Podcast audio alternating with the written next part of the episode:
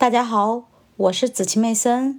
今天我将继续为大家阅读《投资者的未来》第六章：投资心中之星。首次公开发行股票。第一小节，这对投资者意味着什么？在沙砾中找到这些稀少钻石的希望，可以用来解释投资于首次公开发行股票 （IPO） 的合理性吗？购买这些新上市的公司是健全的财富增值策略的一部分吗？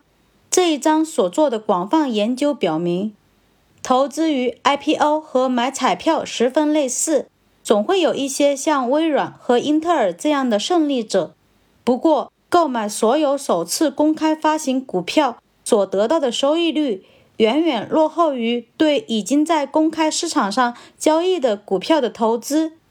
我检验了自1968年以来近9000只首次公开发行股票采用购买持有策略所得到的年收益率。我假设投资者在股票开始交易的第一个月末购买，或是以首次公开发行的价格购买，并且一直将股票持有到2003年12月31日。尽管存在着几个大获成功的公司。但是失败者实在是太多了。IPO 投资者所能得到的年收益率落后于市场两三个百分点。这里我们又看到了创造性的毁灭的矛盾局面。这些首次公开上市公司创造的新产品和服务对于整个经济至关重要，但购买他们首次发行的股票却不是积累财富的明智选择。第二小节。长期的 IPO 回报，毫无疑问，首次公开发行的股票中，失败者数量远远超过成功者。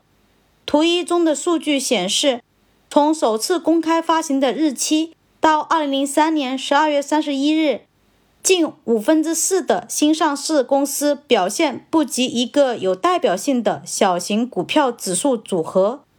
在这之中，近半数的公司年收益率比后者低了不止百分之十，超过三分之一的公司低了百分之二十，而有一千四百一十七家公司，也就是近百分之十七，年收益率低了惊人的百分之三十或者更多。相反的是，只有五分之一的首次公开发行股票表现优于市场。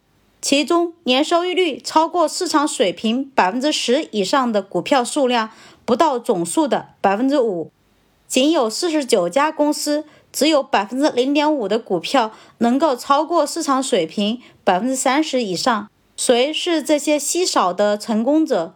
他们的数量足够为失败者做出补偿吗？